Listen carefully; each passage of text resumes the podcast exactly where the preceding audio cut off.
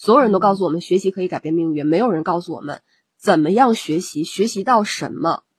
然后我们获得了什么可以改变命运。这个中间它是断档的，然后所有人都会认为说啊，好，只要我学习，我就能改变命运了，这是一种错误的一种一种逻辑。嗯嗯嗯，对。但是你换个角度想，你如果完全把读书作为一种工具的话，那我觉得可能它大概要比没读过书还要可悲。嗯，就是我，我可能就是我的这个困惑吧，就是我不觉得读书就是考试，就是学会那些知识，就可能真正的读书人是不会把这个学习或者读书学历作为长衫挂在身上的，嗯，就他们其实会找到自己的平衡点的。就如果要说我找不到平衡点，那肯定是因为我其实只读过一点书，